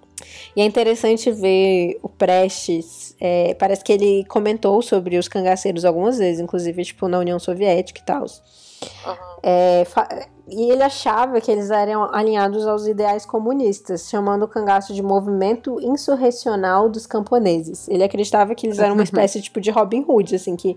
Só que na verdade não. É, eles achavam que eles roubavam dos ricos para dar os pros pobres, mas na real é, os cangaceiros tinham laços muito mais fortes com, com a burguesia, né? Com os grandes coronéis, os chefes políticos, do que com o proletariado. Os, o proletariado, coitado, os sertanejos, pobres, desgraçados. Só eles que se fudiam. Sim. Mas apesar é, de eles não terem nada de comunistas, é, a fama pegou, assim, fizeram essa ligação entre o cangaço e o comunismo e ambos viraram inimigos número um do regime Vargas. Sim.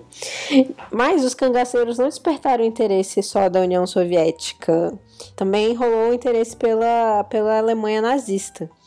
E duas grandes empresas alemães tentaram investir no bando. Bayer, que era uma empresa farmacêutica, e a Zeiss, que ainda é uma empresa farmacêutica. Do mundo. Ah. Pois é. Gigante. Gigantesca. Eu tenho o um produto deles dentro Caraca. de mim. Caramba. É sério. Adoro. Meu anticoncepcional ah, é. Bayer. Olha só. Sinta isso, a gente entendeu. é só para tipo, as pessoas tipo, ficarem assim, what? Pois é. é. A ideia era que, tipo, o Lampião, a Maria, o Curisco e a Dadá e outros, outros cangaceiros fossem garotos propagandas para aumentar a venda dos produtos alemães no Brasil. É, quem foi, foi atrás dos cangaceiros foi um cara chamado Benjamin Abraão. Ele era um sírio-libanês e ele era, tipo, um trambiqueiro, assim, de marca maior. Ele convenceu, né, as marcas a que ele, que ele tinha que ir atrás do bando. E ele ficou um ano para encontrar o Lampião. Mas quando eles finalmente estavam cara a cara, o, o, o Virgulino virou para ele e falou: Ah, eu te conheço. Porque de fato ele tinha sido o secretário do Padim Cisso, que inclusive tinha morrido. Ah, é. Então, como ele conhecia o cara e como ele tinha sido o secretário do Padim Cisso e o, e o Lampião respeitavam muito, o, o Padim Cício, ele deixou que o, o, cara tirasse foto do bando com, e combinou de encontrar com ele novamente em alguns meses. E aí é nesse segundo encontro que ficou. Que, que, que ele fez várias imagens que a gente tem hoje dos cangaceiros. É, todos os vídeos, todas as fotos vêm dessa época. Ele ficou quase seis meses com, com os cangaceiros. Tem umas fotos bem legais e uns vídeos bem interessantes, assim. É, é, eles meio que viam aquilo como um filme, então eles estavam meio que representando eles mesmos, então não é muito natural, mas é, mas é divertido de assistir. Uhum. Aí durante esse tempo que ele ficou com os cangaceiros, o Abrão ficou surpreso, mais uma vez, com, como a gente tinha visto, tinha ouvido algumas vezes antes, de como o Lampião e Maria de Dez se, tra se tratavam. Eles realmente pareciam se gostar. Mas ainda assim aconteciam várias brigas por conta dos ciúmes da, da Maria de Ideia. Ainda em 36, é, Neném, a cangaceira e melhor amiga da Maria de Ideia, morreu numa emboscada. E depois de morta, ai, ó, pra vocês verem como os policiais eram tão péssimos quanto os cangaceiros. É, ela foi morta, os policiais é, estupraram ela, morta, várias vezes e depois deixaram o corpo dela ser violado por cachorros no cio. É, assim. Mas enfim, uma ilustração da, da violência também que, que as pessoas estavam nas mãos do, do, do dos policiais. É, a morte da neném aproximou a Maria da, da protegida da neném, que era a Sila, que ela é uma cangaceirinha bem novinha que tinha sido levada para o grupo e ainda brincava de bonecas. Então elas ficaram amigas e a Maria sugeriu que elas costurassem roupinhas para as bonecas dela. É, no dia 29 de dezembro, Maria de Ideia entrou para o imaginário popular de todo o Brasil quando o popular quando o jornal O Povo publicou pela primeira vez a foto da rainha do cangaço. Na reportagem tinha muitas impressões sobre o bando e sobre a mulher do, do lampião. Vinha escrito a mulher do chefe não trabalha nem sábado, nem domingo, nem segunda-feira. Foi uma promessa. Imagina fazer uma promessa que em vez de você ter que fazer uma coisa a mais, é, o que você tem que fazer é não trabalhar. É não fazer. Gente, meu sonho. Esse é o tipo de pessoa que era Maria de Teia. Eu ri tanto lendo essa parte que, tipo, metas A polícia e o governo começaram a se sentir humilhados, né? Porque, tipo, o cara passou um ano procurando o Lampião e o bando dele, o, o, o, o sírio libanês lá, o Abraão, e encontrou. E aí, tipo, um monte de foto em todos os jornais, todo mundo conversando sobre, sobre como esse cara tinha conseguido e a polícia nada, né? Então, tipo, começou a rolar altas afinetadas nos jornais, tipo, ah, um, um cara meio doido vindo do Oriente Médio consegue achar eles e a polícia não consegue, como assim? E o Abraão, inclusive, quis é, ia usar o material que ele, que ele gravou para fazer um filme, um documentário. Só que é, só que o, o, material foi recolhido pelo governo por atentar contra os créditos da nacionalidade. Então, nunca virou um filme. É, no final de 37, com o golpe e a instauração do Estado Novo do, do Getúlio Vargas, a tranquilidade dos cangaceiros estava ameaçada novamente. Ainda mais porque, mesmo sem que eles soubessem disso, eles eram vistos como revolucionários alinhados ao comunismo. E além disso, os estados perderam autonomia com, com o golpe do Vargas. Então, em vez de ter é, estados autônomos, tinham, rolava uma centralização do poder imposta pela nova Constituição. Então, os protetores do Lampião, como o governador Herônides de Carvalho, perderam muito da força que eles tinham. E figuras importantes do exército, que estavam né, humilhados porque não conseguiam achar o Lampião, anunciaram que a situação dos cangaceiros, vivendo como bem queriam no sertão, era completamente inaceitável e que medidas drásticas e arbitrárias seriam tomadas contra aqueles que violassem suas determinações. Então, tipo, não ia ter mais nenhuma tolerância para policial amigo de cangaceiro, nem para coiteiro. Sim. É, em julho de 1938, a Cristina, que era esposa do cangaceiro português, foi acusada de adultério. O Curisco achou que era só o caso de banir a mulher do bando e a Dada ajudou a fazer a trouxa de roupa dela e levá-la embora. Mas Português, Lampião e Maria de Ideia discordavam dessa, de, dessa solução e aí eles mandaram ca uns cabras atrás da Cristina e mataram ela. O Curisco ficou puto, né? Porque, tipo, contrariaram a, ao que ele tinha decidido. E aí ele falou, cara, não vou viajar com vocês agora, porque eles estavam viajando juntos pra, pra grota de Angico. E o Corisco tava puto, então ele falou, não vou viajar, vocês vão na frente. É, Elácia foi, Lampião, para perto do Rio São Francisco, onde aconteceria uma reunião com os outros líderes dos subgrupos. No dia 26, o Lampião mandou chamar os irmãos Pedro e Durval para eles fazerem, tipo, umas coisas que eles queriam. Eles queriam que eles fizessem feira, conseguisse bode para almoço, no dia seguinte, máquina de costura.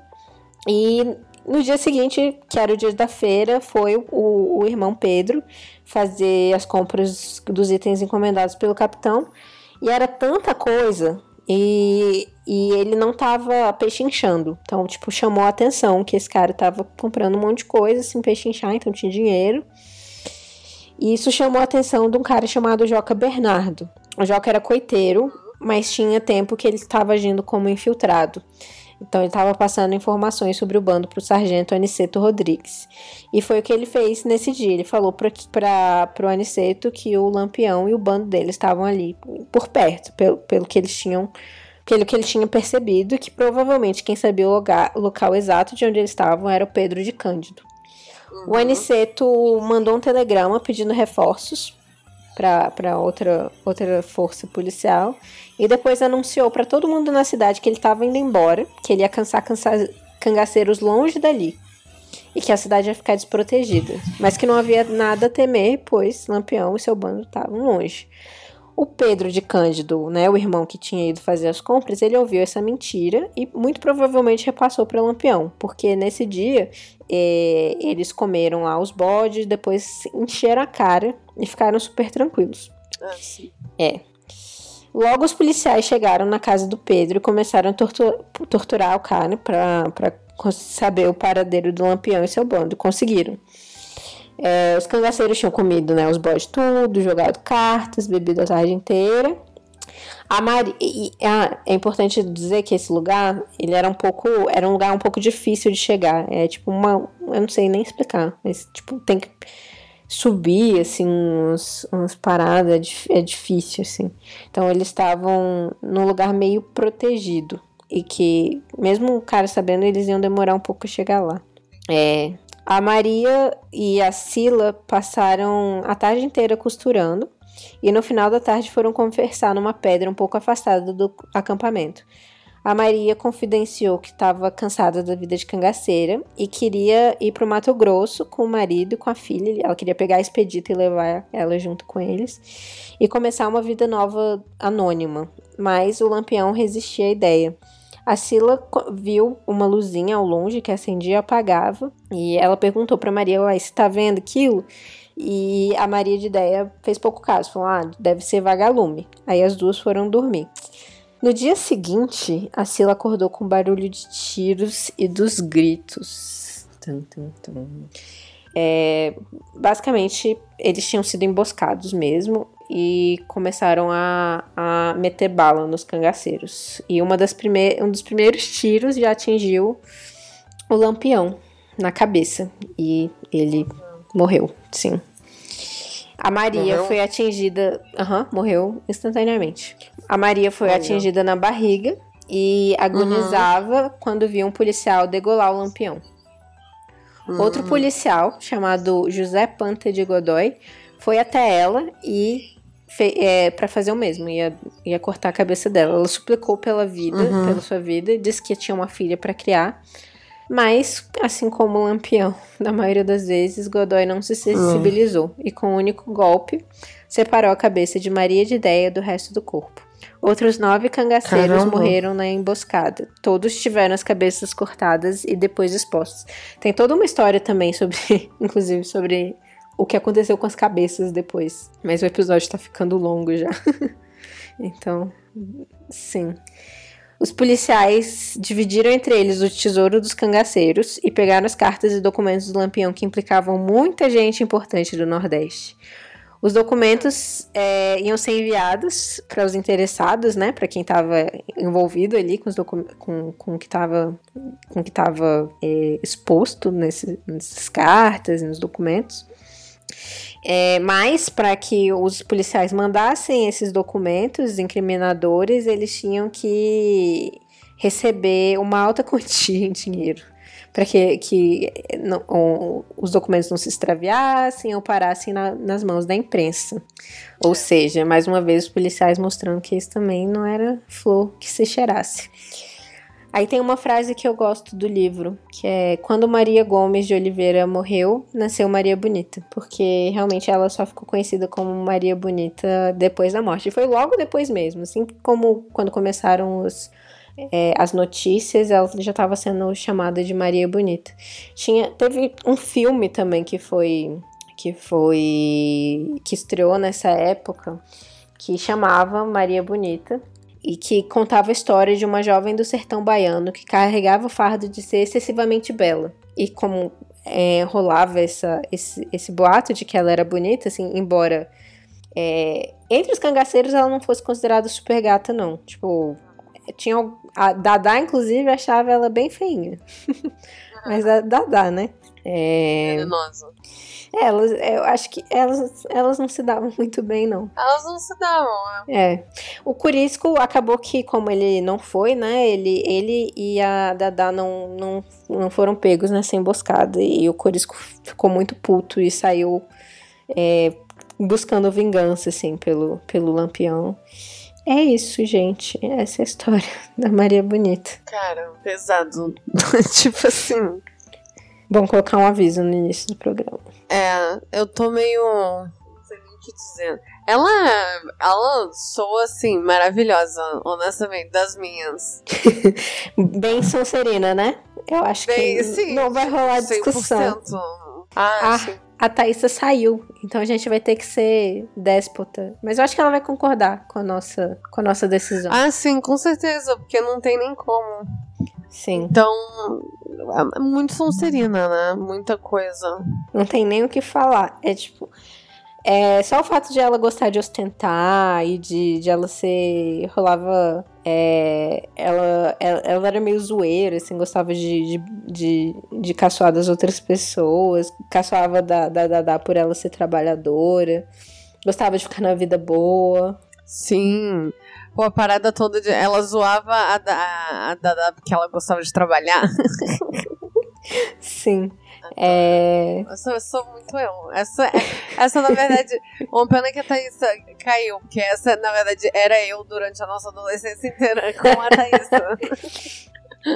Mas o que, que, você achou? Você curtiu? Eu sinto que você ficou. Cara, eu, eu fiquei. Não, eu vou, te, eu, eu vou te falar que assim, eu, tô, eu ando bem mal ultimamente, sabe? E, cara, foi só pesado mesmo, sabe? Eu fico eu fico pensando que, tipo assim, a gente tá prestes a viver o can... tipo assim, cangaço de novo com a milícia. Eu, eu entro numa mesmo. Mas, Mas eu pensei é... muito nisso lendo, cara, na, na tipo, na milícia. Na, eu lembrei daque, muito daquela, daquela reportagem dos policiais durante a intervenção militar. Que eu não sei se foi, foram os policiais ou foi. Voltei. Ou foi o exército que, que estuprou. Opa! Oi a gente decidiu que ela vai pra, pra Sonserina. Tudo bem? Sonserina? Claro. Muita Sim, coisa, né? Não ah, tem nem. Eu não tenho nem ascendente. não, é Sonserina com ascendente e Sonserina com casa Vênus Lilith. É, Ao mesmo tempo, eu sinto que, que a gente tem pouca coisa sobre ela ainda. Apesar desse programa tá Uhum. Mas é porque o pouco que o pouco que a gente tem é muito Sonserina, sabe? Sim, tipo assim, o negócio dela lá ficar zoando a, a, outra menina porque ela ficava trabalhando. Sim, a gente comentou sobre isso. É, não, é, cara, a parte é. da promessa, a promessa dela de não trabalhar é, sexta, sábado, domingo e segunda, né? Era coisa assim. É muito bom, é muito maravilhosa, cara. É muito maravilhosa. E, e toda a parada, tipo assim, a Dada também não gostava dela porque ela ostentava pra caralho, ficava andando com 12 correntes de ouro. Sim. É porque tudo, tu, assim, a gente sabe muito pouco, mas literalmente todas as coisas que a gente sabe caem na Sonserina. Sim, não tem é. uma que cai em outra coisa, em outra casa. Sim, e ela é muito maravilhosa. Ela é, e eu tô extremamente decepcionada. Por quê? Eu não sabia que o Lampião era esse escroto. É. Ele era Sim, bem né? escroto. Tipo assim, você acha. É muito decepcionante quando, tipo assim, todo, basicamente todo mundo acha que tudo é comunista. É... E daí quando você vai atrás de ver as paradas que você acha que vai compactuar com. E daí você fica assim, não, vagabundo era só. Tipo assim, ah, tudo que eu odeio é comunismo. Então, portanto, tudo é comunista. Mas ao mesmo tempo, apesar de eles não serem nada comunistas, é interessante, tipo, eles eram todos, antes de eles entrarem pro cangaço, sertanejos, pobres e tal. Então, tipo, de certa forma, era a forma como eles encontraram de lutar contra o sistema, né? Ou de fazer o sistema funcionar para eles também. Já é, que... Eu acho que não era lutar contra o sistema, era fazer porque... o sistema funcionar para eles. É, é, exatamente. Porque, tipo, os outros sertanejos, coitados, só se fuderam. Né, entre, entre a polícia e o, o, o, os cangaceiros. É, era tipo guerra civil, sei lá. É. Era. Não, era péssimo. Só que. Gente, mas olha só, você nasce mulher nessa época, você, tipo, cara, torce pra nascer morta. É, mas tinha que Nossa, gostar de estuprar as pessoas. Logo, tinha, que, tinha que achar isso é, legal. É, entende? É. é tipo assim, é porque. Não, com certeza. Mas eu só tô falando, tipo. Não, mas é lógico. Que muito. É tipo, você não tá defendendo isso tudo. Né? Não, claro que não. é porque, tipo, muito do. Às vezes eu fico pensando é, em como nós vemos, vemos criminosos, né? Como, como a gente fala, bandido bom, bandido morto. É, e como a gente vai. A gente não, né? Eu nunca falei um negócio desse. Como a gente vai escutando essas coisas e vê que as pessoas realmente ignoram as realidades diferentes, né? Como as pessoas podem chegar a esse ponto e como é, existe essa violência de forma institucionalizada também. Tipo, uhum. pela polícia, pelo Estado e tal. E, ah. Mas de alguma forma isso é visto como aceitável quando é por parte dos criminosos, não. Enfim. É, e, e o poder, tipo assim, o poder tá sempre assim. por trás disso, né? Tipo assim, a burguesia tá sempre por trás de tudo que é sujo. Porque no final das contas, assim, Lampião também conseguia muitas de suas coisas porque ele tinha conchava com muita gente ali no governo, né? Uhum, sim. Então, é, basicamente, é, o que a gente tava falando também, uma, uma parada que eu comentei aqui, é que, pô, com tudo que anda acontecendo, eu ando muito noiada, sabe? Tudo que eu penso é tipo assim, ah, não, sim, o nome disso é. Aqui, adaptando pro. Aqui, a versão Sherlock aqui do que tá acontecendo, né? Vamos adaptar pro século XXI. O que tá acontecendo agora é, tipo, milícia, entendeu? É... a gente tá prestes a cair numa outra ditadura, assim como eles na época, que foi exatamente o que possibilitou o cangaço de acontecer, né? Porque o... E de continuar, né? De continuar isso, que foi o que você tava falando, né? Porque daí Getúlio tava preocupado em fazer ali o um golpezinho dele. Sim. É muito assustador, cara. Enquanto esse Rio de Janeiro intervenção militar. Susto. É. A história só se repete. É, eu até tava comentando com a Bia quando, quando você, antes de você entrar, Thaís, que eu lembrei daquela, daquela matéria sobre, sobre os estupros cometidos pelos. Acho que foi pela polícia militar, né? Durante a intervenção do Rio. Então, tipo, realmente a gente não tá tão distante do cangaço. Principalmente no Rio. Não tá não, cara. Não, tá nem um pouco. As paradas que você. Não, você. Você para assim, cara, cinco minutos lá de um policial e você só escuta barbaridades, assim. É, eu, eu sei como que é. Eu, eu ando bastante com eles. Hum. pois é, eu acho que a gente às vezes tem uma forma maniqueísta de ver o mundo. Tanto colocar, né, bandido como uma pessoa totalmente ruim, quanto colocar policial como uma pessoa necessariamente boa.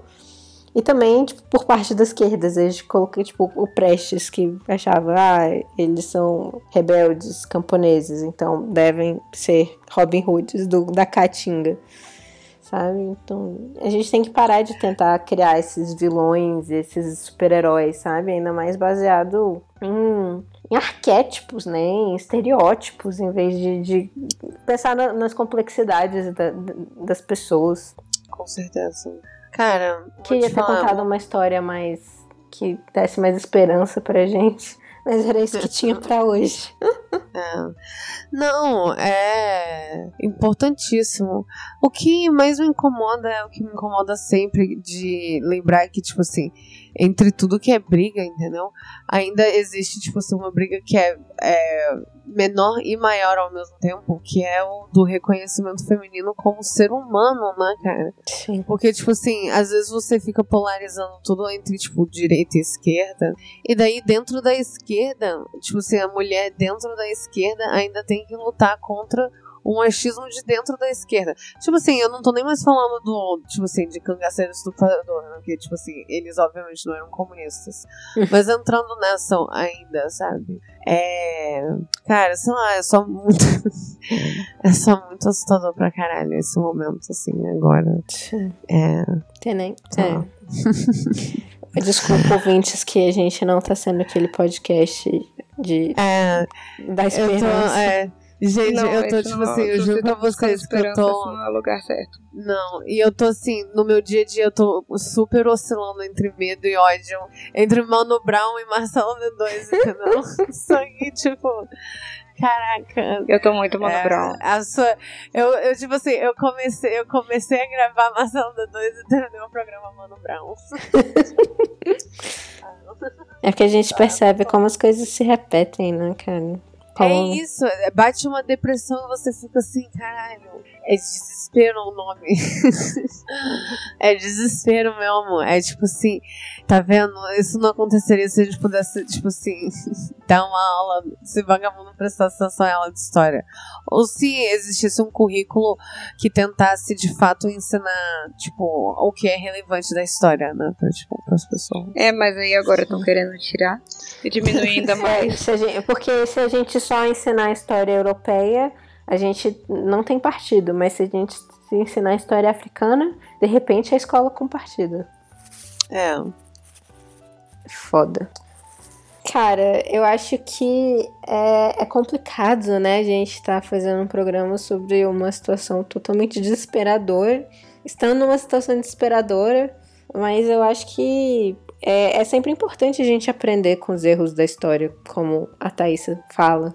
É, e que talvez isso possa ser uma lição, tipo, não tem como a gente ser fofa e reconfortante o tempo inteiro. A gente tá vivendo um momento é, complicado pra caralho, sabe? E tipo, o que a gente o que a gente sabe é que, tipo, depois do cangaço, depois de, do, da ditadura Vargas, depois da ditadura militar, o mundo acabou para algumas pessoas, tipo, pessoas morreram, pessoas foram torturadas, assassinadas.